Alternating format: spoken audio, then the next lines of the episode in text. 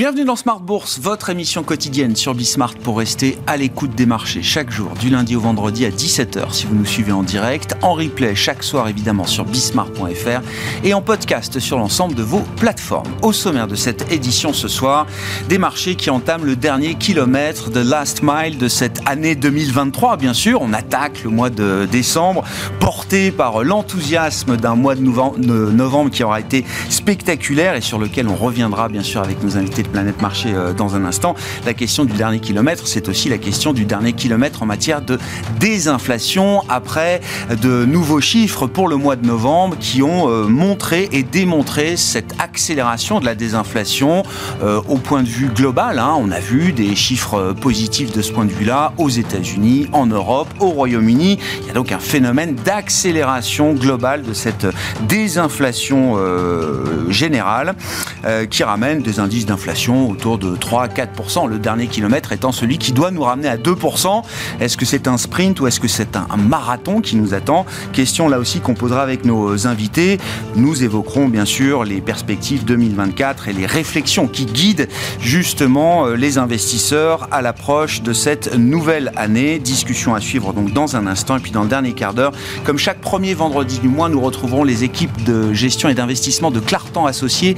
C'est Guillaume Brisset qui sera avec nous euh, ce soir associé et gérant chez Clartan, pour le détail d'un cas d'investissement à travers euh, l'analyse fondamentale. Et nous parlerons ce soir à, du cas Renault, à retrouver donc à partir de 17h45 tout à l'heure.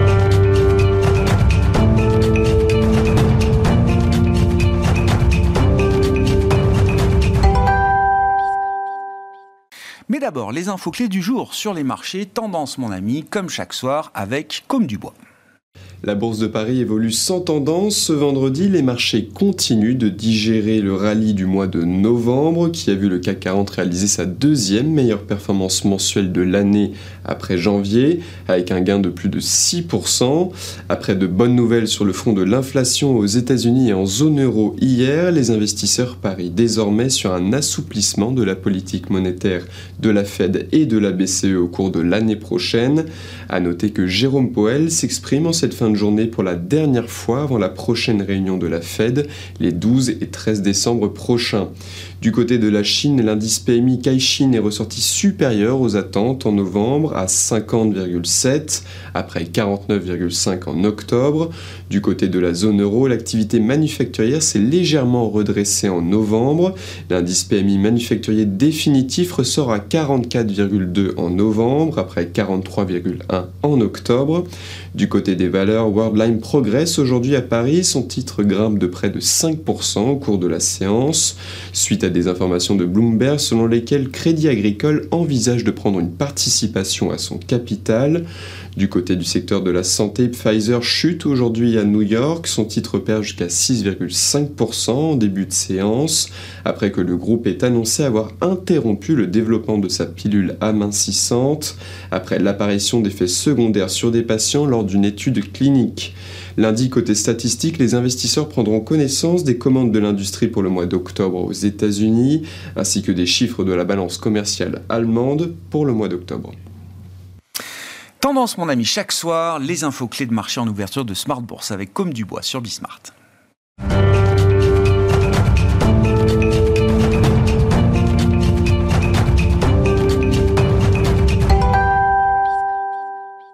Trois invités avec nous chaque soir pour décrypter les mouvements de la planète marché. Alain Dubrul est avec nous, directeur de la gestion de Claresco. Bonsoir Alain.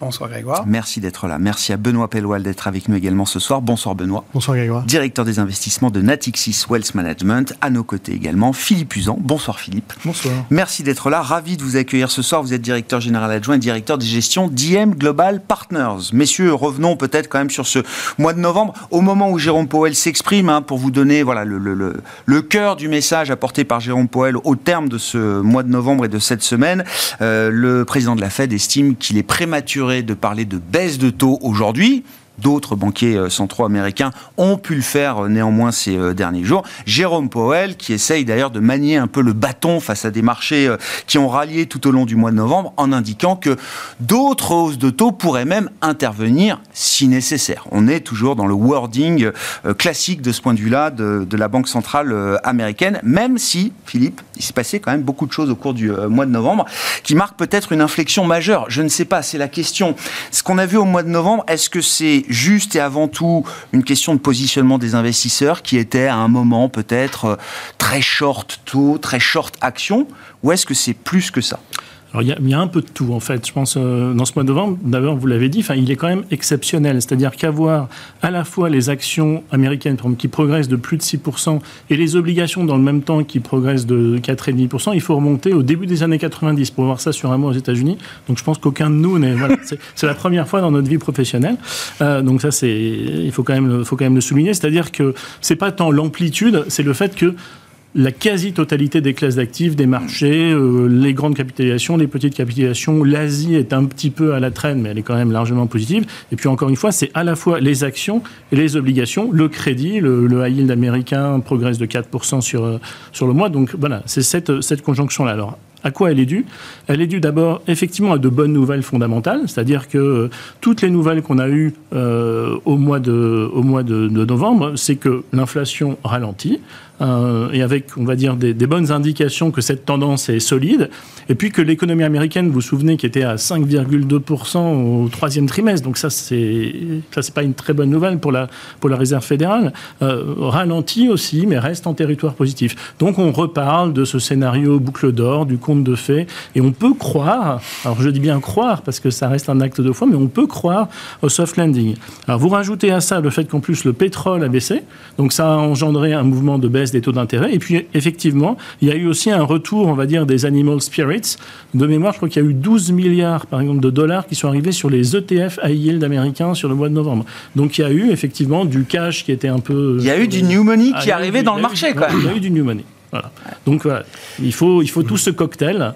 Euh, qui se concentre en, un mois pour faire, on va dire, un un rallye de fin d'année prématuré. Enfin, on va dire avancé. Everything Rally, c'est exactement ce qu'on a vu au moment. Juste, on va en discuter, mais euh, vous dites, c'est un mois qui appelle ce qu'on a vu au mois de novembre. Ça appelle à une certaine méfiance désormais, ou est-ce que c'est encourageant au contraire pour, euh, pour la suite? Non, les données sont encourageantes. Après, c'est toujours spectaculaire, c'est la façon dont le, la réaction de marché. C'est la réaction de marché. Avoir une cinquantaine de points de base de, de, baisse du taux 10 ans, ça, appelle, ça appelle des respirations. Et puis, encore une fois, donc, si on regarde du point de vue macroéconomique, d'abord, c'est les États-Unis. Hein. les nouvelles, quand même, dans le, dans le reste du monde, vous avez raison, la, désinflation, elle est globale. Euh, les nouvelles sur la croissance sont pas aussi euh, rassurantes, on va dire, dans le, dans le reste du monde. Euh, et puis, le, le, le, pivot des banques centrales, effectivement, euh, les, marchés le, les marchés le jouent, les marchés, les marchés y croient. Euh, donc c'est toujours intéressant de, de, regarder, euh, de regarder les anticipations. Donc voilà, plus le soft landing effectivement est avancé. Et puis dernier point, ça veut aussi dire que si l'économie ralentit, ben, probablement que les attentes globalement des, des analystes pour les bénéfices des, des, des actions, 12% aux États-Unis, 7% en Europe pour 2024, c'est comme souvent en début d'année ambitieux. Optimiste. bon, c'est bien parce que déjà plein de points ont été mis sur la table. Benoît, votre lecture de ce, mois de novembre, qu'est-ce que vous avez compris de ce qui a euh, généré effectivement ce rallye généralisé et, historique selon euh, différentes métriques? Bah, alors, dans, les, dans les grandes lignes, hein, je, rejoins totalement ce qui vient d'être évoqué. C'est vrai que le point de départ, c'est quand même l'inflation, euh, c'est le gros sujet. Il s'avère qu'on redoutait qu'elle soit un peu plus persistante. Finalement, c'est pas le cas, mais surtout, ça arrive concomitamment à des statistiques macroéconomiques qui se dégradent, mais de façon très relativement modérée. Donc ça, c'est un peu le cocktail. Plus ou moins en fonction des zones. mais effectivement, même en Europe, on peut considérer qu'on est encore, alors dans une médiocrité euh, européenne, mais qu'on est encore dans quelque chose d'un ralentissement qui n'est pas une récession généralisée. C'est ça, ça reste encore du domaine du raisonnable, cette dégradation, euh, cette dégradation macro. Et donc on a un peu le cocktail que le marché a envie de voir, c'est-à-dire effectivement, ce qui, ce qui est pricé d'ailleurs sur les actions, c'est plutôt un soft landing, c'est-à-dire, alors il faut se méfier quand même, parce que c'est quand on est très confiant dans le soft landing que justement il, ne se produit pas historiquement. Donc euh, il faut, faut, quand même être un peu méfiant sur, euh, sur cette idée. Il y, y, a un élément sur lequel je voudrais revenir, et pour rebondir sur le point assez généralisé qui concerne toutes les les classes d'actifs, c'est le phénomène de la liquidité. Euh, il y a, il s'est passé aussi quelque chose. Alors, en partie, ce qui est derrière ce qu'on appelle le bad news is good news, c'est que euh, effectivement, l'effet positif de la détente des taux d'intérêt a considérablement amélioré les conditions de financement. Et ça, les marchés d'actifs risqués, ils aiment bien ça. On le voit bien, euh, on le voit bien historiquement. Mais il n'y a pas que ça. Il y a aussi d'autres paramètres qui sont peut-être un peu plus techniques. si on fait une espèce de proxy de la masse monétaire mondiale, hein, en prenant les gros acteurs, incluant la Chine, etc. Bah, en fait, on s'aperçoit que la masse monétaire mondiale s'est contractée très violemment, et puis là, elle se contracte beaucoup moins. C'est-à-dire, il y a quand même une inflexion où cette contraction de la masse monétaire sous l'effet de la réduction de la taille des bilans, elle est, elle est moindre. Et quand on regarde euh, cette espèce de proxy de la mmh. liquidité globale, dans un contexte dans lequel l'inflation, elle continue de corriger, la croissance ralentit un peu, bah, ça génère un, surplus de liquidité qui mérite d'être investi, qui a besoin d'être investi et qui va justement inonder ces, ces différentes classes d'actifs. Et il y a un dernier point qui est, qui est, qui est, aussi technique et à mon sens mérite d'être noté, c'est aussi que euh, le Trésor américain a concentré les émissions de papier sur la partie courte. Euh, et, en fait, ça, ça a un impact aussi en termes de liquidité, puisque le fait de se concentrer sur des émissions sur la partie courte incite les fonds monétaires à participer. Et le fait que les fonds monétaires participent plus que les ménages ou les entreprises, eh ben en fait, on ne siphonne pas les réserves des banques auprès de la réserve fédérale. On utilise justement l'autre facilité de dépôt euh, qui a été créée justement en 2021 à la suite bah, de l'échec du resserrement de, de, de, la baisse de la taille de bilan de Yellen qui avait dû s'arrêter parce que ça va assécher les réserves des banques. Bah, cette nouvelle facilité qui concerne les fonds monétaires, elle joue son rôle. En, en fait, c'est celle-ci qui est, qui est ponctionnée et pas les réserves des banques. C'est très technique, mais en réalité, ça permet de maintenir un niveau de liquidité dans les marchés qui, finalement, malgré un contexte de réduction de la taille du bilan, bah, reste tout à fait satisfaisant et ce qui probablement explique ce caractère un peu indiscriminé où tout euh, progresse en même temps. Très intéressant. C'est non mais enfin euh, ça, ça, ça, soulève à nouveau la question quand même de la du niveau de restriction monétaire euh, euh, qu'on a pu atteindre aujourd'hui. La quantité et le prix. Euh, oui. Le prix monte, mais la quantité est toujours très abondante. Ouais, c'est mm. ça.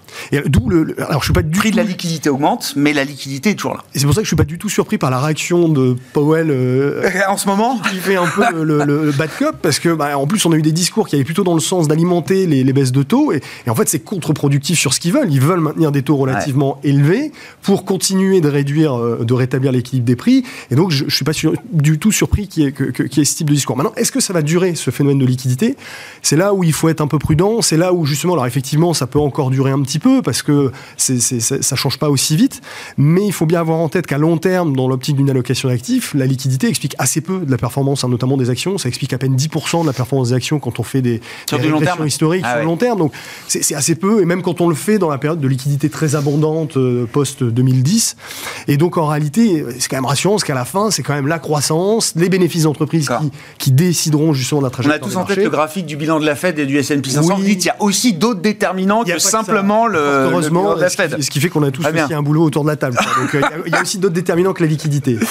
on parlera des IPS et du momentum euh, bénéficiaire. Les enseignements du mois de novembre, euh, vous concernant, Alain, qu'est-ce que vous retenez, notamment sur la partie action Dans ce rallye généralisé, si on parle de rallye généralisé, c'est que les small caps également ont, retrouvé alors j'ai un peu d'oxygène partant, partant du fond de la cave. Hein. Ce que je retiens du mois de novembre, enfin, c'est beaucoup de choses qui ont été dites, mais c'est euh, du côté de la macroéconomie, il n'y a pas eu d'énormes surprises. ça continue de ralentir, un peu plus en Europe qu'aux États-Unis. Et pour être honnête, les dernières publications américaines, même si l'ISM était un peu bas aujourd'hui, pour l'instant, les États-Unis restent pas si mal, on pourrait dire.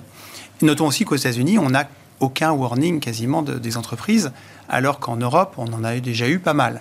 Donc ça suggère que du côté hmm. du bottom-up, en fait, euh, pour l'instant, la situation reste meilleure aux États-Unis qu'en Europe. Non, je crois que ce qui a vraiment aidé les marchés en novembre, donc c'est pas la macro en soi, hein, c'est plutôt le, bah, comme la Fed a dit qu'elle était data dependent que son discours fin octobre était relatif, laissait comprendre que ok, on ne sait pas quand on va baisser, mais la, hausse, c'est quoi qu'ils disent en fait, on a, tout le monde pense maintenant que la hausse est terminée, et surtout que l'inflation, bah, finalement confirme son ralentissement. Euh, je pense que c'est surtout ça qui conforte en fait euh, ces, tendances. Rappelez-vous, il y a un jour où l'inflation américaine était genre 0,1 point en dessous des attentes, et le marché a bondi de 5%. Donc en fait, c'est surtout l'inflation qui rassure, parce que ça veut dire aussi que même si on bouge plus les taux, c'est-à-dire que les taux réels en fait augmentent, et quelque part dans l'esprit des marchés, ça, ça rapproche l'horizon de la baisse des taux, et quoi que dise la Fed, Le consensus, disons fin, fin octobre, au creux de la vague, l'idée était que la, hausse la baisse des taux s'enclencherait plutôt au deuxième semestre 2024, alors entre août, septembre, selon. Et là, en ce moment, on est ah oui, visiblement, quand le calendrier a bougé très vite. Hein. Là, c'est mai. Oui, oui. C'est mai pour les États-Unis et juin pour l'Europe. Donc, l'horizon s'est beaucoup raccourci. Et donc, du point de vue des actions, ça veut dire que ce stress euh, du coût de la dette, du coût de financement, etc., on n'est pas revenu à des marchés ultra liquides, il ne faut pas mm, rêver. Mm. Mais on sent que le, le, sommet de la colline est proche. Et donc là, les marchés se mettent à sont soulagés. On le voit avec les foncières qui ont ah oui, 15%, une sorte de proxy bond hein, d'une certaine façon. Les taux longs qui ont quand même pas mal rebaissé. Une un certain retour de la liquidité. Pour développer deux secondes sur les foncières, on voit que ce qui était stressant dans les foncières, c'était pas le compte de résultat. Hein, les loyers rentrent. C'était même pas le bilan parce que quand on fait une photo, ça va encore. Ce qui posait problème, finalement, c'est la capacité de ces boîtes-là à faire tourner les portefeuilles pour pouvoir réinvestir. Et ça, c'était bloqué, pas de transactions. Alors, il n'y a toujours pas beaucoup de transactions, hein, clairement, parce que les, prix ne se sont pas vraiment ajustés, donc ça, ça reste une crainte. Mais la crainte, c'était de se dire, bah, finalement, si à un moment, ils n'arrivent pas à se refinancer, ils vont devoir faire des augmentations. Des ventes forcées Oui, ou d'accord. Des ventes forcées, oui, soit des augmentations de capital dilutives, au plus bas, oui, bien sûr. épouvantables, bien sûr. à la Orpea et autres. Sauf que justement. Et là, ils ont une fenêtre de bah, tir qui se rouvre quand on voit que quelque part, cette détente obligataire se transmet C'est-à-dire que là, on a quelques acteurs des foncières qui ont pu faire des augmentations de capital. Dilutives en effet, mais pas trop, mais quand même dans les cours actuels. Ou des levées de dette, hein. Voilà, ou de la dette aussi. Ou de la dette aussi. Et d'une certaine façon, eh bien, elles, elles, achètent du temps. Et ce qui était la principale crainte des marchés, c'était pas tellement que les résultats soient menacés, c'était que le bilan ne tienne pas pour des problèmes de refinancement en levant de nouvelles dettes, en levant du nouveau capital au horizon de marché, certes, c'est un peu dilutif, mais on achète du temps et là, la, conviction des marchés qu'ils vont pouvoir passer le creux de la vague se renforce. Et, du coup, la décote, car on est toujours sur des décotes très importantes, se réduit parce que le risque, c'était qu'ils ne passent pas la barre. Et c'est le cas. Et plus généralement sur les actions, il y a cet optimisme, effectivement, qui fait que moins de tension sur les financements, donc plus d'encouragement sur les multiples, Sachant en revanche que du côté des entreprises, on n'est pas sur des nouvelles extraordinaires. Et pour être quand même prudent, je dirais qu'aux États-Unis, ça ralentit quand même. Et pour l'instant, on n'a rien vu du côté des entreprises. Donc il y a quand même un moment où, même si ce n'est pas aussi fort qu'en Europe, on pourra avoir des révisions à la baisse. Donc euh, restons prudents. Mais pour autant, et pour parler des small caps, on souffrait d'un manque de liquidité, d'une sensibilité plus forte à la conjoncture, etc. Là, l'écart de performance par rapport aux grandes valeurs est colossal. Hein, ah oui par exemple, le CAC par J'ai vu, c'est 25 points. Hein. C'est deux années où on a 20 points de différence. Ouais, c'est ça. Donc, non seulement elles sont. D'habitude, les small caps sont 10-20% plus chères que les large caps parce qu'elles offrent des perspectives. Enfin, d'habitude. Euh, enfin, d'habitude. Avant, il y a quelques années avant, quoi. Si on se il y a quelques années en retard. Euh, euh, jusqu'à il y a 5 ans. c'est une période de 20 oui, c'est ça. Et, là, maintenant, on arrive à un point où elles sont moins chères, en fait que les grandes capitalisations, alors que leur perspective de croissance reste quand même plus élevée. Et on a un certain nombre de sociétés qui traitent à moins de 10 fois les résultats, alors qu'elles n'ont pas forcément de dette, qu'elles ont des perspectives quand même assez correctes. Donc pour l'instant, c'est plus un call, ce qu'on appelle top-down, c'est les stratégies se disent, il y a un trop grand écart, il faut revenir. Mm, mm. Maintenant, il va falloir derrière que ça se traduise concrètement par un retour de liquidité on voit quelques fonds qui sont levés. Euh, ah des fonds, alors certains ont levé des fonds datés en disant voilà, vous investissez, vous n'y touchez pas pendant 5 ans parce que bloqué. Les prochains mois vont pas encore être faciles, mais on sait que les valos sont pas élevés. On sait qu'il y a un potentiel de rebond. Et à horizon moyen terme, c'est clairement pas cher presque des stratégies euh, non cotées, hein, enfin, d'une certaine manière. Hein. Enfin, je veux dire, euh, la question de la, des, marchés de moins en moins liquides, on voit effectivement des, stratégies euh, qui, Absolument, qui se mettent dans des tunnels où il faut être là pour au moins 4-5 ans pour être sûr, effectivement, de, Ça fait du sens, parce que d'être récompensé. La liquidité aujourd'hui, eh ben, elle n'est pas encore là. On, on, le voit, les sociétés qui déçoivent, ont toujours, le cours est quand même très pénalisé. À l'inverse, celles qui ont publié des trucs intéressants, bah, quand tout le monde en veut, il n'y en a pas, donc elles peuvent remonter très vite aussi. On parlera des IPS, mais un mot quand même du calendrier des, baisses de taux telles que anticipées par le marché, par les investisseurs. Euh, Philippe, comment vous regardez ce calendrier? Alors il y a la question du timing des baisses de taux, et puis moi ce qui m'intéresse c'est Qu'est-ce qui motivera dans ce cycle les banques centrales, la Fed en premier lieu, peut-être à baisser les taux par rapport aux fonctions de réaction historique qu'on peut avoir euh, en tête? Est-ce que c'est l'idée d'une recalibration? J'accompagne la désinflation, je vois l'inflation revenir à 2%, aucune nécessité de maintenir mes taux euh, directeurs à 5,25, 5,50 dans ce contexte. Ou est-ce qu'il y a l'idée que c'est des baisses de taux qui viendront en, en sauvetage d'une économie qui serait euh, un peu, euh, pas forcément dans le scénario du soft landing idéal? C'est la question ouais. à, un, milliard combien de trillions de dollars, oui, c'est ça. Donc, donc, donc, comment on y réfléchit à cette question? Voilà, donc ben, déjà on écoute ce qu'ils disent, donc même si vous le rappelez, la parole n'est pas, est pas encore forcément harmonisée, donc il y a, y a un dernier FOMC au mois de décembre, donc avec une révision des perspectives, on aurait même les fameux dots, donc, donc voilà, plus d'informations de ce côté, mais voilà, c'est ni vous ni moi qui allons décider, hein, c'est eux. Donc, euh, donc là, c'est vraiment la, fonction de réaction. Euh, après, on se rappelle du mandat. Hein. Le mandat, c'est un, mandat dual. Hein. donc, euh, sur l'inflation, stabilité des prix et chômage, donc enfin emploi maximum. Emploi maximum. C'est ça. donc effectivement, avec une inflation qui s'approche euh, régulièrement de cette cible de 2%, ça leur donne des marges de manœuvre. Donc après, la, la vraie question pour eux, ça va être de dire est-ce qu'ils restent, euh, j'allais dire, traumatisés par leur retard à l'allumage en 2021 Et donc, et c'est un peu ce que dit aujourd'hui Jérôme Powell, on va attendre, on va attendre d'être sûr, mm. avec le risque du coup qu'au fur et à mesure que l'inflation baisse, même, si vous, même si vous ne baissez pas les, enfin, si vous ne montez plus les taux, ben, la politique monétaire devient de plus en plus restrictive. Parce que ce qui compte, c'est le niveau des taux moins l'inflation. Euh, et donc qu'elle attende euh, jusqu'à ce que l'économie ralentisse fortement et que là, voilà, il n'y a, plus de débat et que ben, finalement, comme souvent euh, un cycle de politique monétaire, on a tendance à dire qu'on monte par l'escalier, mais on redescend par l'ascenseur. Hein, ça redescend beaucoup plus vite. Euh, donc, euh, qu'on ait ce cycle-là, ou que, pour une fois, et ça fait longtemps qu'on n'en a pas eu, hein. il faut remonter encore au milieu des années 90, bah, finalement, il y a un chemin euh, euh, plus sympathique qui se dessine, une inflation qui redonne des marges de manœuvre, et c'est ça hein, que, les banques, euh, que les marchés pardon, ont commencé à pricer, c'est-à-dire aux, États-Unis, des baisses de taux qui s'enclencheraient au début du deuxième trimestre, et qui aujourd'hui, c'est 125 points de base pricés jusqu'au début de l'année 2025, donc c'est conséquent, on comprend que ça redonne de, que ça redonne de l'oxygène, que ça redonne le moral aux investisseurs, mais voilà, ça va vraiment dépendre de, la fonction de réaction. Euh, euh, et là-dessus, donc pour moi, il y a aussi une différence. Alors, d'un côté, la BCE devrait avoir plus de marge de manœuvre parce que elle est elle sur l'inflation totale, alors que la Fed est sur l'inflation sous-jacente. Donc la baisse des prix du pétrole, la baisse des prix de l'énergie lui redonne plus de marge de manœuvre. La croissance ralentit, hein, on, est, on est en très légère récession, hein, on y est déjà.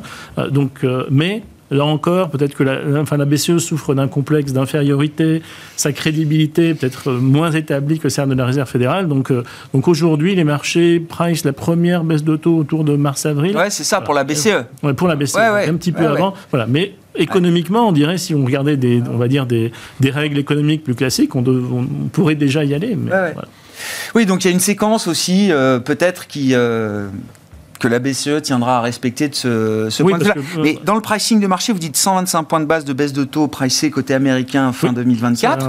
Ça... ça, correspond à quoi? Ça correspond à une logique de recalibration des taux d'intérêt par rapport à la désinflation qu'on continuera d'observer en 2024 Ou est-ce que c'est déjà l'idée qu'il faudra apporter du soutien et de l'accommodation? Justement. Euh, 125 points de base, enfin, on ne sait pas exactement où le fameux taux neutre, hein, le R star, euh, mais ça correspond globalement à euh, quelque chose qui revient doucement vers une politique monétaire. Donc on, Neutre. on, neutralise la politique monétaire. Et donc on revient. Donc effectivement, c'est plutôt compatible avec euh, avec du soft landing. C'est un scénario qui pour moi, a, on va dire, a, beaucoup plus de crédibilité aujourd'hui qu'il en avait il y a 3 à 6 mois au début de l'année.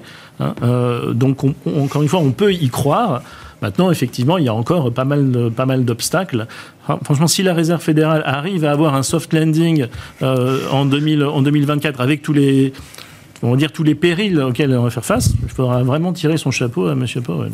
Ah bah je pense que oui, effectivement, oui, ce sera historique de ce point de vue-là. C'est pas la première fois que vous nous parlez aussi, Benoît, de la séquence des années 90, hein, qui est une des un des rares exemples, comme vous le disiez, d'une récession normale et d'un atterrissage euh, en douceur de l'économie américaine. Alors ce qu'il faut remarquer les Américains, c'est tous les atterrissages ont l'air d'être des atterrissages en douceur au départ, au départ euh, y compris les atterrissages qui se terminent mal. Sous-entendu.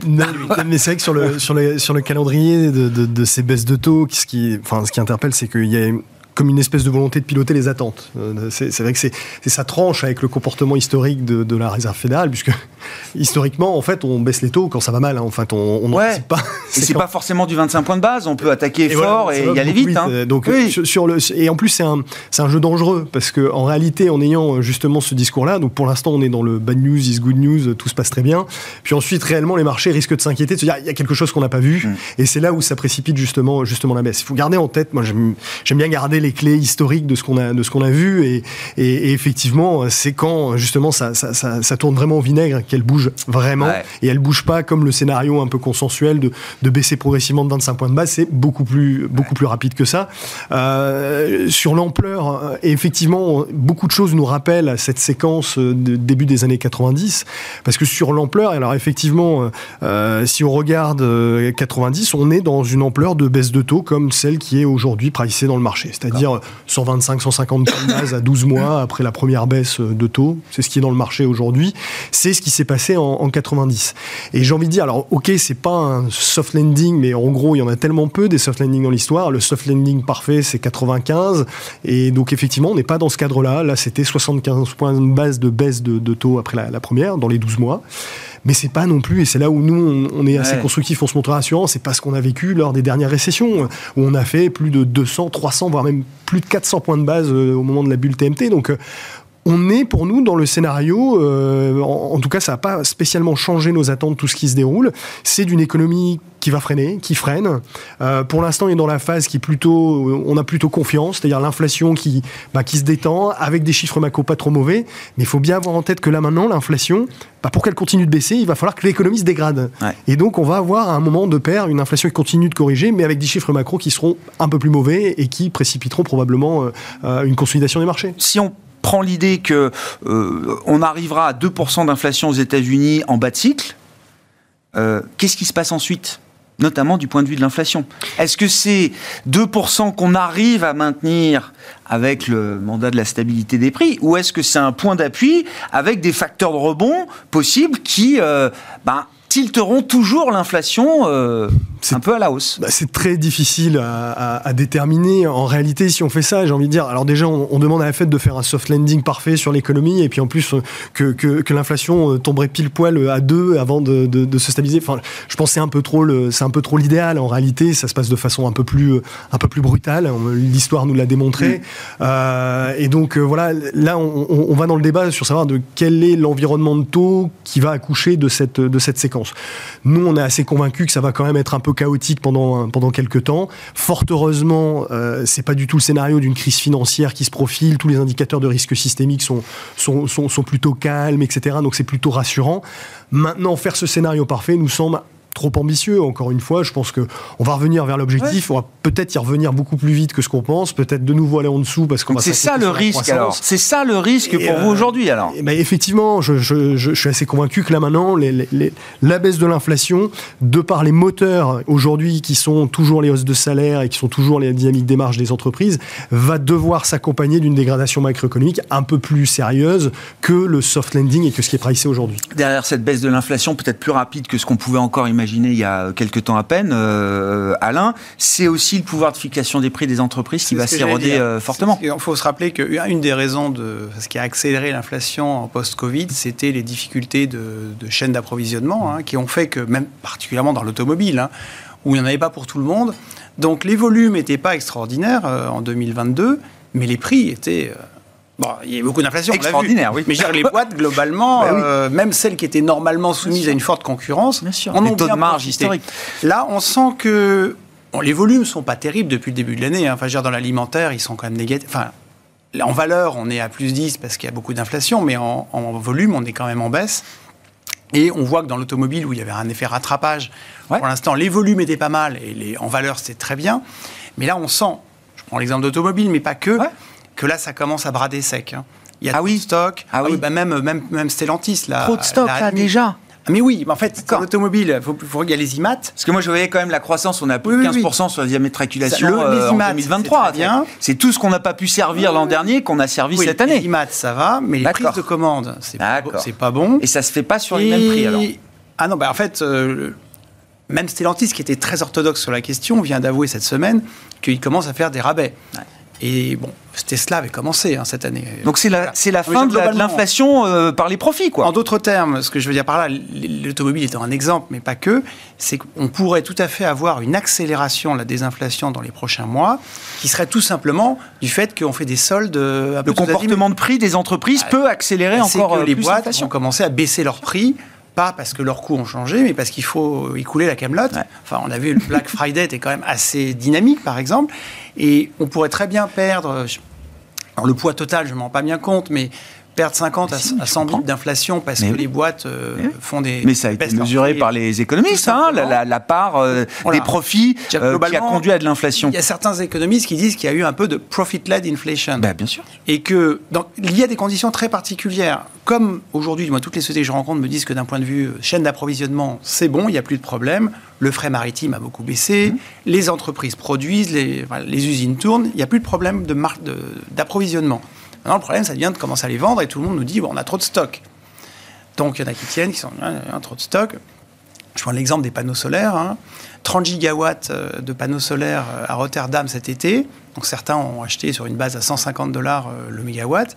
Et là, ils me disent, bah maintenant, il y en a tellement, il y a 80 gigawatts qui traînent à Rotterdam, les prix sont à 130. 80 gigawatts, ça fait quand même 200. Attendez, ils sont bloqués pourquoi? Parce ils que, sont bloqués, enfin, ils parce Non mais d'accord, mais parce que eh, eh, pourquoi? Parce qu'on a personne pour les installer ou parce que personne demande de panneaux solaires aujourd'hui? Bah, parce que on aimerait bien en faire, mais les autorisations en Italie ça prend 6 ah, bah, ans. D'accord. voilà. Ah oui, donc, il y a un écart, il y, a il y a un décalage entre la production et les installations. Mais fondamentalement, c'est pas un problème de demande la demande est là, mais elle va prendre du temps. Ah oui. Enfin, physiquement, il y a ah une limite. Euh, typiquement, dans le, par exemple, dans les panneaux solaires, la, production, la capacité de production mondiale serait dans les 800 gigawatts, et cette année, on aura installé 360. Donc, bien entendu, c'est en croissance tout ça, mhm. mais il y a un, ça coince un peu à un moment. On produit plus qu'on arrive à installer, en tout cas à court terme. Hmm. Bon, ça, c'est un exemple, mais il y en a d'autres. Et quand, bah, quand vous avez des stocks qui s'accumulent, des, plus, de, plus de 100 000 containers à Rotterdam, le, coût de stockage avec des, ah bah, bien sûr. avec des taux à 5 voilà, il y a un moment, on dit, bon, on va peut-être céder d'écouler la marchandise ou arrêter de produire. Donc tout ça fait que on peut avoir une accélération de la désinflation qui serait tout simplement liée à une érosion des marges, laquelle, du coup, fait qu'on pourrait atteindre plus rapidement les objectifs de la Fed et les banques centrales qui baisseraient leur taux financier pour deux raisons. Un, parce que l'inflation a atteint la cible. Deux, parce qu'il faut un petit peu redémarrer la machine. Mmh. Maintenant, à moyen terme, par rapport à la question est-ce que l'inflation restera à 2%, c'est vrai qu'il y a des facteurs qui sont plutôt inflationnistes, oui, oui. tels que le vieillissement de la population, mmh. Euh, le fait que euh, l'offre de travail depuis le Covid, malgré tout, a baissé. Alors, avec une récession, on pense que les gens vont peut-être un peu plus euh, se, bouger, hein, parce qu'il faudra quand même vivre.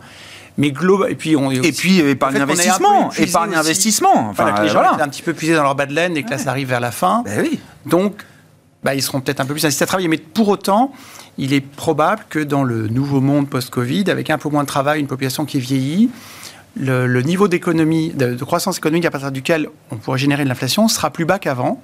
Donc ça limite aussi la potentielle baisse des taux. À propos d'équilibre ou déséquilibre épargne-investissement, euh, Philippe, comment le marché va regarder justement tous les programmes de financement des euh, États tournés vers les investissements euh, d'avenir, bien fléchés Il n'y a aucune raison de déroger à des investissements liés à la sécurité, la défense, la transition énergétique, la santé, etc. on voit que chaque adjudication du Trésor américain est scrutée de très très près. On sort d'une période où les marchés, la, la, politique, le policy mix a été incroyablement euh, agressif et ça a été bien apprécié par les marchés, euh, on va dire. Est-ce que le regard va changer? Il a commencé à changer. Hein. Quand on regarde ce qui s'est passé euh, dans la première partie du deuxième semestre, hein, c'était vraiment une repentification de la courbe. Mais c'est pas un hasard. Hein. C'est le moment où, au premier semestre, le Trésor américain a été freiné dans sa capacité d'endettement. Il faut voir qu'on va encore avoir un déficit de l'ordre de, de, de 7% du PIB. Et ça aussi, hein, c'est une des explications de la différence macro entre les États-Unis et l'Europe, c'est que les États-Unis ont continué à faire de la relance budgétaire euh, massive. Euh, et nous, on a une règle d'or. Voilà. Enfin, en certains pays en ont. Certains, oui. Euh, voilà. Et, puis, donc, donc, et ça, ça, fait quand même partie des, des, éléments qui devraient ralentir assez nettement en, en 2024. Hein, le, le, côté le côté soutien, euh, soutien gouvernemental. Même avec un déficit encore important, vous dites qu'il n'y aura plus l'impulsion. Il va, il va, il, aura plus l'impulsion. voilà, il va se réduire parce que voter un budget c'est difficile. Enfin, et ah puis, euh, le contexte électoral ne va pas faciliter, on va dire, les marges de manœuvre de, de l'administration Biden. Donc, euh, donc le, le, point, le point a commencé, on va dire ce qui est difficile, c'est de savoir, on va dire, cet élément, il va peser à la longue sur les taux d'intérêt. Après, c'est vrai que sur le court terme, euh, tout le monde a envie de rallonger la duration des portefeuilles lorsqu'on pense que l'économie ralentit. Donc c'est ça aussi, il y a, il y a ces deux, il y a ces deux effets-là qui se, qui se contrebalancent. Mais c'est vrai, vous avez raison, pour moi le, le point important c'est que finalement les ménages euh, et les entreprises, globalement, aux États-Unis comme en Europe, ils étaient bien préparés à cette remontée des taux. Hein. Euh, finalement, il y a eu peu de défauts, les, les, les acteurs gardaient le souvenir de 2008, donc on avait eu vraiment un deleveraging. Les seuls acteurs économiques qui ont fortement augmenté leur endettement dans les dernières années, ce sont les États. Euh, et c'est eux qui voient le coût de la dette augmenter. Le coût de la dette aux États-Unis, il a dépassé le trillion de dollars aujourd'hui. Euh, comme euh, l'un d'entre vous le, le, disait tout à l'heure, euh, en plus, il y a une, une part de l'endettement à court terme aux États-Unis qui est, qui est proche de, de 20% aujourd'hui. Donc, ils n'ont pas été particulièrement euh, malins, on va dire, dans, dans On n'a pas loqué à long terme les Non. taux d'intérêt pour les l'instant. Anglais hein. l'ont fait, mais Ouais. enfin les Anglais l'ont Ouais. plus fait que les autres, les trésors anglais. Donc effectivement, il y a, euh, on va dire, il y a une épée de Damoclès à moyen terme. Ah, Alors après, il y a plein de possibilités pour remonter les impôts aux États-Unis. hein. Je dis pas Oui, du tout ils ont de la marge là aussi. Ils ont de la marge. Ouais. Euh, mais effectivement, euh, effectivement, ça va jouer. Mais voilà, le, le point important, c'est aussi qu'effectivement, la politique budgétaire devient plus contrainte. C'est le cas en Europe, c'est le cas chez nous. On, on verra le verdict de S&P tout à l'heure. Euh, mais effectivement, le, on va dire, c'est finalement les les gouvernements qui, euh, qui, qui vivent la fin de l'argent facile euh, plus vite que euh, plus vite que les Et ça, à moyen terme, c'est quand même un, un plancher là aussi à la baisse des taux et des taux longs euh, notamment. Alors, il l'espère sans doute.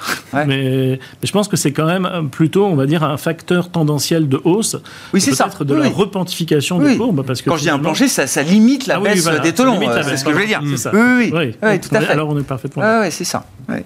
Euh, Benoît Mais non, non, mais il y, a une, il y a une corde de rappel très importante pour les États qui est euh, le- le- l'équation fétiche des économistes, hein, R supérieur à G. Enfin, c'est le, le- on y arrive en fait. Mm. Euh, et ça, pour les États, c'est un, c'est un vrai changement de monde. C'est-à-dire que euh, de nouveau, il y a une corde de rappel puissante qui est que ben, si on veut continuer à lever de la dette, euh, ben, c'est plus compliqué dans un environnement dans lequel les taux d'intérêt sont supérieurs à la croissance. Et quand on regarde ce qui se profile, il suffit de prendre le consensus des économistes pour l'année prochaine, même aux États-Unis, euh, de par le simple fait que l'inflation va se mettre à, à- à diminuer, les taux réels vont être mécaniquement, enfin en tout cas. Oui, oui. la Fed va être plus élevé. On va basculer à des, des niveaux qui sont proches, voire même supérieurs à la croissance. C'est déjà le cas en zone euro en réalité. Et ça, ça a toujours précédé déjà le freinage économique, mais il faut faire très attention parce que pour les États, c'est ce qui fait qu'on a plus de difficultés à stabiliser ces ratios de dette sur PIB. Et ça, c'est une corde de rappel qui est, euh, à mon sens, euh, très très puissante. Et je voudrais juste revenir un, juste un dernier mot euh, sur quelque chose qui me semble assez fondamental, et c'est ce qui fait encore une fois la différence entre les scénarios un peu catastrophes qu'on a toujours vécu, c'est la situation de dette et notamment de dette des ménages. Le, les ménages aux États-Unis, et fondamentalement, c'est ce qui me fait penser à une grosse différence, c'est que sont très largement endettés à taux fixe. Et cette euh, remontée des taux, elle a beau être très violente, elle fait beaucoup moins mal, en tout cas beaucoup moins tôt pour, euh, pour le cycle économique. Et ça me semble vraiment un, un élément très très important. C'est pas ce qui va changer, je pense, euh, la, la phase du, du monde et le, le- le freinage de l'économie, mais c'est ce qui peut-être nous évitera justement euh, les récessions complètement démentielles qu'on a vécues ces dernières années. Quelques minutes pour parler euh, investissement. Comment on se positionne aujourd'hui, euh, Alain? Qu'est-ce qui vous intéresse?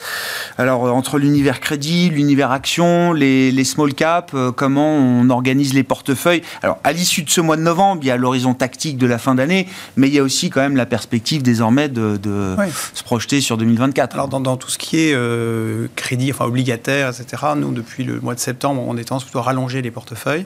C'est-à-dire qu'aujourd'hui, au vu de ce qui se passe, euh, le cash à 4% en Europe, c'est bien, mais on se doute bien qu'à un moment, ça va commencer à baisser. Ouais. Donc peut-être sécuriser ses rendements en achetant des papiers, pas forcément très longs, mais sur 4-5 ans, euh, qui permettent d'avoir des taux à peu près similaires, mais qui pourraient au moins être garantis, et puis sinon éventuellement subir une petite plus-value en cas de, de baisse des taux d'ici 18 mois.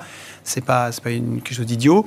Du côté des actions, a priori, euh, il y a un effet soutien de la part des taux, donc je pense qu'il faut rester investi en actions, peut-être avec une préférence pour des entreprises pas trop endettées malgré tout.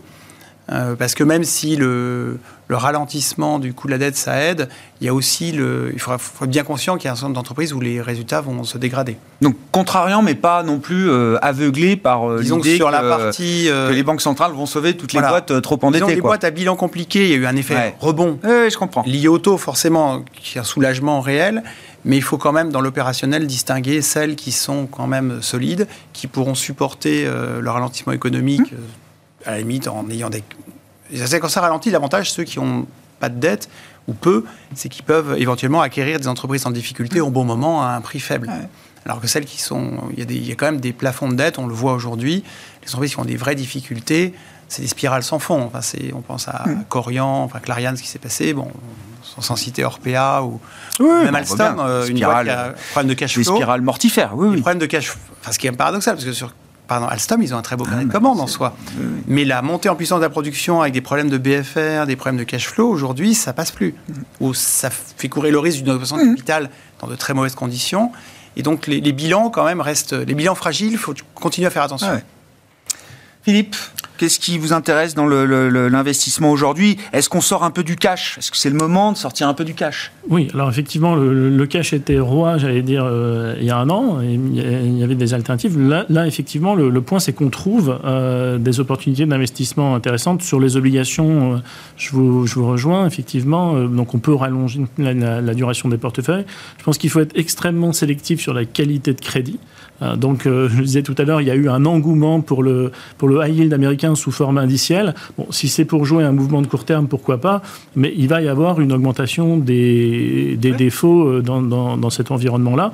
D'ailleurs, par exemple, le, nombre, on approche maintenant de la, barre des 200 des, des, institutions américaines qui, ont, qui sont rentrées en Chapter 11 cette année. La plupart du temps, on ne le connaît pas. Il y a peut-être juste WeWork ou Bed Bath Beyond. Mais voilà, ça, ça augmente. 200, c'est les chiffres qu'on avait en 2008, 2009, 2020. Donc, c'est pas on retrouve un rythme normal de Chapter 11 aux États-Unis. C'est ça. Mais après, c'est des entreprises qui, enfin, c'est celles qui ne s'étaient pas préparées, qui étaient restées à taux variable, voilà. Donc, euh, donc ça, c'est donc il faut être euh, sélectif.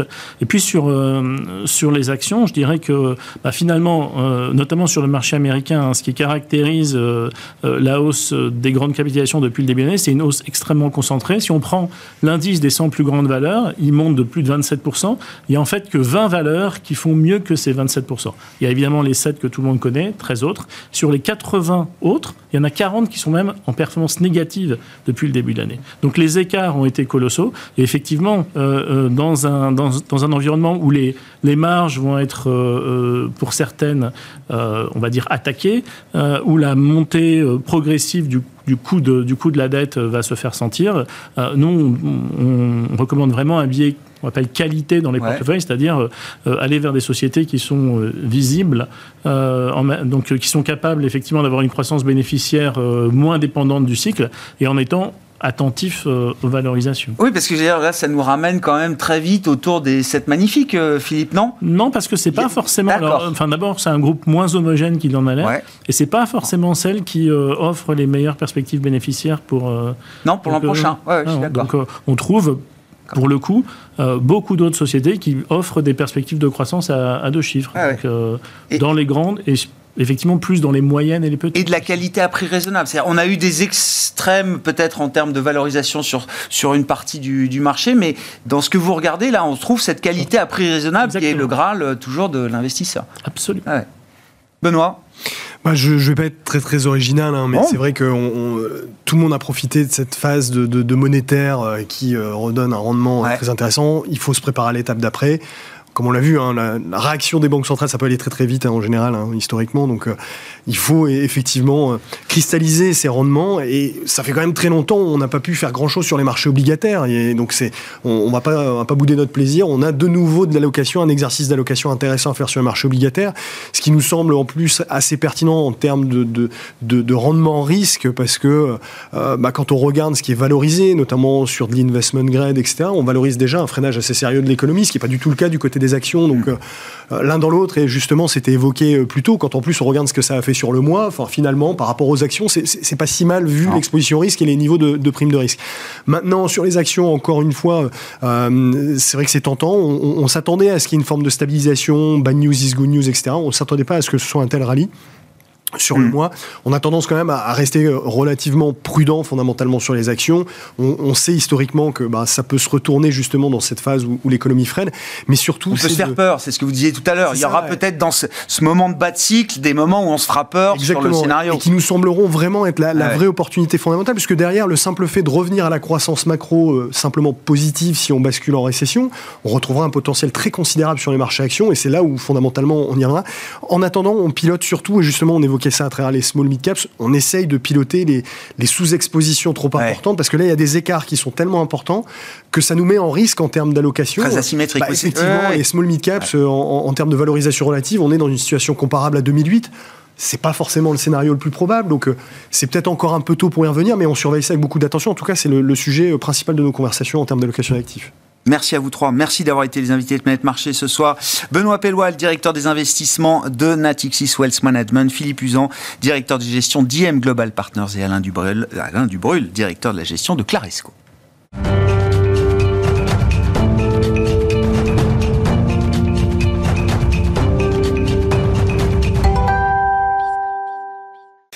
Le dernier quart d'heure de Smart Bourse. Chaque soir, c'est le quart d'heure thématique et chaque premier vendredi du mois à 17h45, nous avons rendez-vous avec les équipes de Clartan Associés pour euh, analyser un cas d'investissement avec le prisme de l'analyse fondamentale notamment. Et c'est Guillaume Brisset qui est à mes côtés ce soir, associé et gérant chez Clartan Associés. Bonsoir Guillaume. Bonsoir Grégoire. Merci beaucoup d'être euh, avec nous pour nous parler, bon, alors là, d'un cas euh, français emblématique, le cas Renault.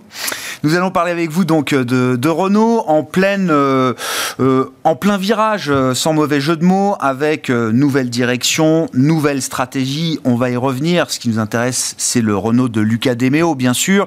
Mais peut-être quelques mots de l'histoire plus que centenaire de, Renault pour avoir un peu quelques points de, de repère et de référence historique de ce qui a construit le groupe Renault aujourd'hui, Guillaume. Oui, je vais. Alors, euh, euh l'idée c'est pas de de refaire toute l'histoire. Renault. L'histoire. Euh, et je précise juste que c'est pas facile de parler automobile parce que tout le monde a un avis sur l'automobile. Ah, oui. euh, et vous avez des, des, religions. Alors il y a des, des aficionados de la voiture allemande qui vont vous dire que les voitures françaises ça ne ça roule pas, c'est nul. Euh, des Peugeotistes qui vont vous dire que les Renault c'est affreux. Euh, enfin voilà. Donc on va essayer d'avoir une approche neutre. Neutre et objective. Renault. Oui. Voilà. bon, Renault. Euh, c'est quoi? C'est 1898. Euh, euh, voilà, Louis Renault qui invente une première voiturette et ça a un énorme succès et il se lance concrètement dans l'industrie. Bon, Renault va construire des tas de choses. Ils vont construire des des, des, tanks, des chars, des, des avions, des bus, des camions, voilà, et notamment pour la Première Guerre mondiale. Ils vont euh, traverser euh, euh, les années 20 et dans les années 30, ça va être un petit peu plus, difficile. Ils vont essayer d'élargir encore la, la, gamme de produits et ils vont racheter un avionneur qui s'appelle Caudron. alors pourquoi est-ce que je le cite? C'est parce que Caudron, c'est l'inventeur des avions Rafale. Ah. et voilà, c'est un nom qui va revenir après dans l'histoire de hmm. Renault, comme on va le voir, et, notamment avec une avionneuse célèbre qui s'appelle Hélène Boucher qui va battre des records de vitesse d'avion. Euh, arrive l'après-guerre, euh, bon, Renault est nationalisé, euh, se concentre, les, moteurs d'avion sont vendus à Snecma, l'ancêtre de Safran. Bien sûr. et ils se concentrent sur la voiture, enfin sur ce qui roule, parce qu'ils font des camions, ils font pas mal de choses. je reviens sur quelques faits marquants. 61, lancement de la Renault 4. 72, lancement de la Renault 5. Euh, Renault 5, c'est... Euh, alors, la Renault 4, c'est euh, la voiture familiale milieu de gamme. C'est la première dans son genre. La Renault 5, c'est un succès inégalé jusqu'à 1982. c'est la meilleure vente européenne et en France. voilà. Et pourquoi 82 met fin à cette histoire? C'est parce que la 205 arrive sur le marché et va la détrôner. Voilà. Mais 82, euh, c'est aussi le lancement de l'espace, euh, qui est le premier monospace au monde euh, à être lancé par un constructeur automobile. Ils ont ouvert un nombre de marchés incroyable. Oui, oui. Alors, tout ça continue. Dans les années 90, ils s'internationalisent et ils rachètent notamment Dacia à la fin des années 90. Qui est important parce qu'en 2004, ils lancent Logan, la première Dacia de chez Renault, qui a été un succès phénoménal, qui est toujours un succès phénoménal. voilà.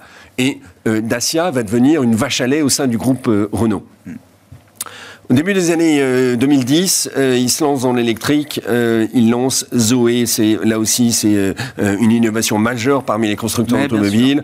voilà. En plus de la Twizy et Carlos Ghosn, visionnaire de ce point de vue-là. Hein. Oui, oui et la Kangoo euh, électrique que la Poste utilise. Bon, et puis donc 2018, arrestation de Carlos Ghosn, c'est pas l'histoire qui nous intéresse aujourd'hui. Je le disais, ce qui nous intéresse, c'est le Renault de Luca De Meo, donc qui est arrivé à la, tête de Renault euh, en juillet 2020.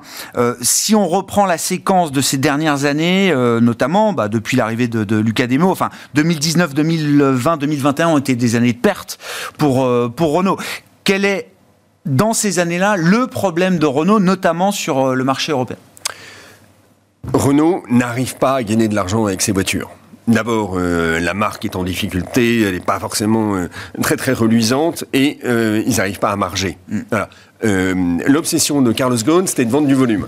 il voulait faire ah bah bien de, sûr. 10 millions, 10 millions de volume, c'est comme ça qu'on gagne sa vie dans l'automobile. Volkswagen et Toyota. Bien sûr. ça, c'était son rêve.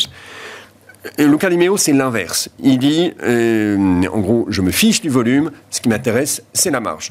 Et donc, il va se concentrer là-dessus. Et donc, on va passer de 3,8 millions de voitures en 2016-2017 à 2 millions aujourd'hui.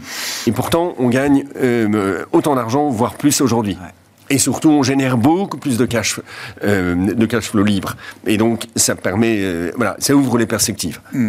Alors, il arrive en juillet 20 et en février 21, il lance son plan Renolution, qui est un plan 21-25, voilà, qui doit être le renouveau de, de Renault. Alors, ça commence par euh, résurrection. Il y a trois étapes. Résurrection, on rétablit les comptes. Alors Luca De euh, d'abord, il fait euh, quelque chose de très important, c'est qu'il va chercher Gilles Leborgne chez PSA. Gilles Leborgne, c'est Monsieur efficacité opérationnelle, ah. industrielle, etc., qui va couper dans les coûts. Et bien ça, c'est révolutionnaire. Et donc, euh, il lance euh, trois objectifs, des marges à plus de 5%, euh, des euh, cash flows cumulés sur 21-23 à presque 3 milliards, à 3 milliards, et une réduction des dépenses de CAPEX en, en R&D à 8-9% du chiffre d'affaires. Et ben euh, ces objectifs, ils ont déjà été atteints en fin 2022. Et donc là, euh, vous avez explosion du cash flow libre euh, chez Renault. Donc évidemment, tout, voilà, tout s'inverse. Gilles Leban a réussi à faire chez Renault en deux ans ce qu'il avait fallu mettre en cinq ans chez PSA, quoi. Oui. Mais voilà, il avait fait l'expérience, évidemment. Sûr. Et, puis. Donc résurrection. Ça, c'était le premier point. Et de ce point de vue-là, du point de vue des, métriques euh, de, cash flow opérationnel, de marge, c'est allé plus vite que prévu. Et c'est un succès. Deuxième euh, étape, euh, rénovation. Et là, c'est on élargit la gamme, on lance une série de nouveaux modèles. Et, pas qu'un peu, parce qu'entre 22 et 25, l'idée ah c'est de sortir 25 nouveaux modèles. Ah bah, c'est le cycle qui repart C'est le cycle qui ah repart. Cycle produit. Euh, et euh, l'objectif de Luca c'est de se concentrer sur le segment B, c'est-à-dire le segment Clio, euh, et le segment C, c'est-à-dire le segment de, de la Mégane. Mais sur ces segments, il peut y avoir beaucoup, beaucoup de voitures différentes. Donc, il a une plateforme euh, pour chacune des deux, et euh, sur cette plateforme, on peut construire plein de modèles différents. Hmm. Donc, euh, c'est comme ça qu'on a vu apparaître l'Austral, c'est comme ça qu'on a vu apparaître le, le Dacia Jogger, voilà. et, et qu'on va voir apparaître demain la Renault 5, demain la Renault 4, qui sont toutes les deux des segments B, et, et, puis la Rafale, justement, ils ont eu le droit de reprendre le nom euh, parce que ça leur appartenait. Euh, et euh, la Rafale arrive là dans les mois, dans les mois qui viennent.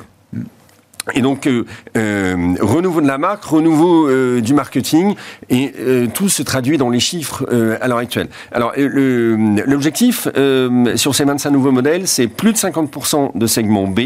Et pourquoi plus de 50% de segment B? Parce que c'est le segment qui est le mieux margé de, voilà, du marché automobile. Du marché Pardon, segment C, excusez-moi. C'est le segment de la, la Mégane. D'accord. Alors, le segment B est néanmoins intéressant euh, parce que euh, les Chinois ne sont pas présents sur le segment B.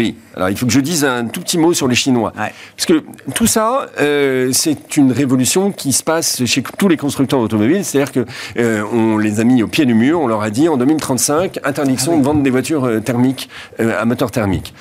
alors c'est un choc violent hein, pour les Européens. Et il n'y a que les Européens qui imposent ça à leurs propres constructeurs. Et les Chinois, ils n'avaient pas vraiment construit de voitures thermiques, euh, et donc ils se sont tout de suite mis à l'électrique, donc ils ont pris de l'avance. Mm. Euh, et notamment, il y a un grand méchant qui s'appelle BYD, BYD, euh, qui est un fabricant de batteries à l'origine, et qui, euh, euh, qui notamment équipe les, les, Tesla, les modèles Y. Sûr, bien sûr. voilà, et qui fait aujourd'hui des voitures absolument remarquables, et qui sont en train de débarquer là en. C'est l'électrique à 15 000 euros, quoi. Enfin, c'est pas tout à fait 15 000 euros parce que il y aura, il y aura des couches de taxes supplémentaires qui vont s'ajouter. Ah oui, mais alors justement, donc euh, les Européens commencent à réagir et notamment les Français.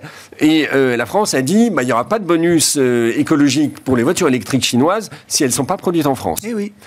Et donc, le 1er janvier, tout s'arrête pour ça. et donc, on va rétablir un petit peu le, voilà, les, équilibres en termes de concurrence. Mais bon, évidemment, les Chinois, ils ont euh, leur marché intérieur qui, euh, et, qui leur permet des choses. Il y a presque 37% de véhicules électriques sur le marché chinois. On a fait le point hier avec un gérant asiatique qui revenait de, Chine justement. pour, 37%. Pour tout ça, et sur ces 37%, hein. il y en a 37 pour BYD. Oui, oui, oui, oui, c'est ça. Il y en a plus d'un tiers sur ce marché-là qui est déjà pour euh, BYD aujourd'hui. Oui. Oui. Euh, donc ça, c'est la rénovation avec ce cycle produit, les 25 lancements là qui arrivent euh, horizon, euh, enfin en ce moment et jusqu'en jusqu'en 2025. Et puis le troisième point de, de Renolution, c'est révolution. Alors là, là aussi, c'est pour répondre aux défis de l'électrique. C'est une nouvelle donne l'électrique. C'est pas, ça fonctionne pas de la même manière. Et, et le, le, le, le, constat qu'on a pu faire ces dernières années, c'est qu'il y a des constructeurs euh, euh, comme Volkswagen qui ont voulu euh, prendre une plateforme de voiture thermique et transformer ça en voiture électrique. Ça ne marche pas. C'est pas efficace. Alors Renault, et c'est ce qui explique aussi la baisse drastique des coûts de Renault et du coup la remontée des marges. Ils ont pour objectif de, baisser de 40% le, coût de production des voitures électriques entre 23 et 25 hein, chez Renault. Parce que le but de 25, c'est d'arriver à parité entre une voiture essence et électrique et une voiture en coût de production thermique. D'accord, d'accord. et pour ça, bah, ils ont inventé le, ce, enfin, ce que d'autres pratiquent également, mais euh, qui s'appelle le SDV, le Software Based Véhicule et en gros, c'est un smartphone. Vous prenez euh, ce smartphone, vous mettez quatre roues euh, et, euh, et, voilà, et le reste de la carrosserie. Et ça vous donne une voiture qui est beaucoup plus efficace. Euh, ça vous donne une voiture qui est connectée en permanence au nuage, enfin au cloud. Mmh. Euh, et donc, ça permet aux constructeurs de, d'améliorer la voiture en continu. C'est comme ça que Tesla avait fait euh, en 2020 ou 2021, je sais plus, il y avait un petit problème chez Tesla. Le logiciel a été adapté, ça a été envoyé dans toutes les Tesla du monde. Mise à jour logiciel. Mise à jour logiciel, comme nous on fait des mises à jour de, de logiciels d'iOS. Ouais. Et euh, euh, euh, ça, et voilà, y a, et, derrière le, le, système de production, Renault a créé ce qu'ils appellent Electricity, euh, c'est-à-dire euh, un environnement assez unique en Europe, autour de, euh, du nord, enfin dans le nord Pas-de-Calais, autour de Dunkerque. ça va jusqu'à Maubeuge, ça passe par Ruitz, et où il y a tous les fournisseurs dont ils ont besoin pour produire des voitures électriques. donc ça supprime des coûts de logistique, ça permet d'avoir une densité de main-d'œuvre disponible voilà, qui est plus intéressante, etc. Bon, tout ça a nécessité une nouvelle organisation hein, également. Il nous reste plus de temps euh, Guillaume. Donc il faut aller très très vite. Euh, bon, il y, a la perspective d'une mise en bourse de l'activité euh, électrique de Renault modulo les conditions de marché. Je crois que ça a mm. été rappelé encore euh, précédemment par Lucas Demo. Juste un mot du cas d'investissement euh, Renault. Comment est-ce que vous le gérez chez Clartan? C'est une position que vous avez depuis euh, quelques temps déjà, Guillaume. C'est une position de long terme. Il n'y a pas de débat là-dessus. C'est une position de long terme, mais c'est une position sur laquelle on peut pas s'asseoir. Quoi. Il faut être attentif à l'évolution du cours de bourse. il n'a pas fait grand-chose ces derniers temps. Bon, il est en hausse de 15% depuis le début de l'année, mais ça ne veut rien dire. et voilà, il est volatile parce que euh, l'avenir est incertain et les gens ne parient pas sur Renault. Euh, voilà, euh, les Mercedes et BMW de ce monde valent deux fois plus cher aujourd'hui, même s'ils valent rien non plus. Et votre thèse, c'est que les chiffres de Renault que vous, vous avez déjà analysé comme étant plus qu'encourageants, déjà une réalité, le marché va en prendre conscience au fur et à mesure Au fur et à mesure. Mais le marché doit être assuré sur la concurrence chinoise. Parce que ce qui hante tout le monde, c'est la concurrence chinoise. Ouais. Je ne sais pas comment on se rassurera là-dessus. Euh, j'ai encore en tête, encore une fois, l'interview que j'ai faite hier. Non, mais c'est sûr qu'il y aura, il y aura une arrivée massive. Après, des vagues, on en a vu, les voitures japonaises, les voitures coréennes. Oui, absolument. Donc euh, voilà. Absolument. C'est une vague ils vont prendre 10-15% du marché, c'est sûr. Euh, mais ça n'enlève rien à l'intérêt du investissement Renault. Parce que entre temps, ils auront augmenté leurs marges. Encore chez Dacia, ils vont les doubler hein, chez Dacia, c'est l'objectif. Euh, ils vont les augmenter chez, dans le groupe Renault, euh, dans son ensemble. Et voilà, ils vont monter en gamme, ils vont gagner plus d'argent. Le but, c'est pas de dire qu'il n'y aura pas de concurrence, c'est d'être solide face à cette concurrence. Le but, c'est pas le volume, ce sont et c'est la marge. Merci beaucoup euh, Guillaume. Merci d'être euh, revenu sur le cas Renault pour nous ce soir. Guillaume Brisset, associé gérant chez Clartan Associé qui était notre invité de ce quart d'heure thématique ce soir.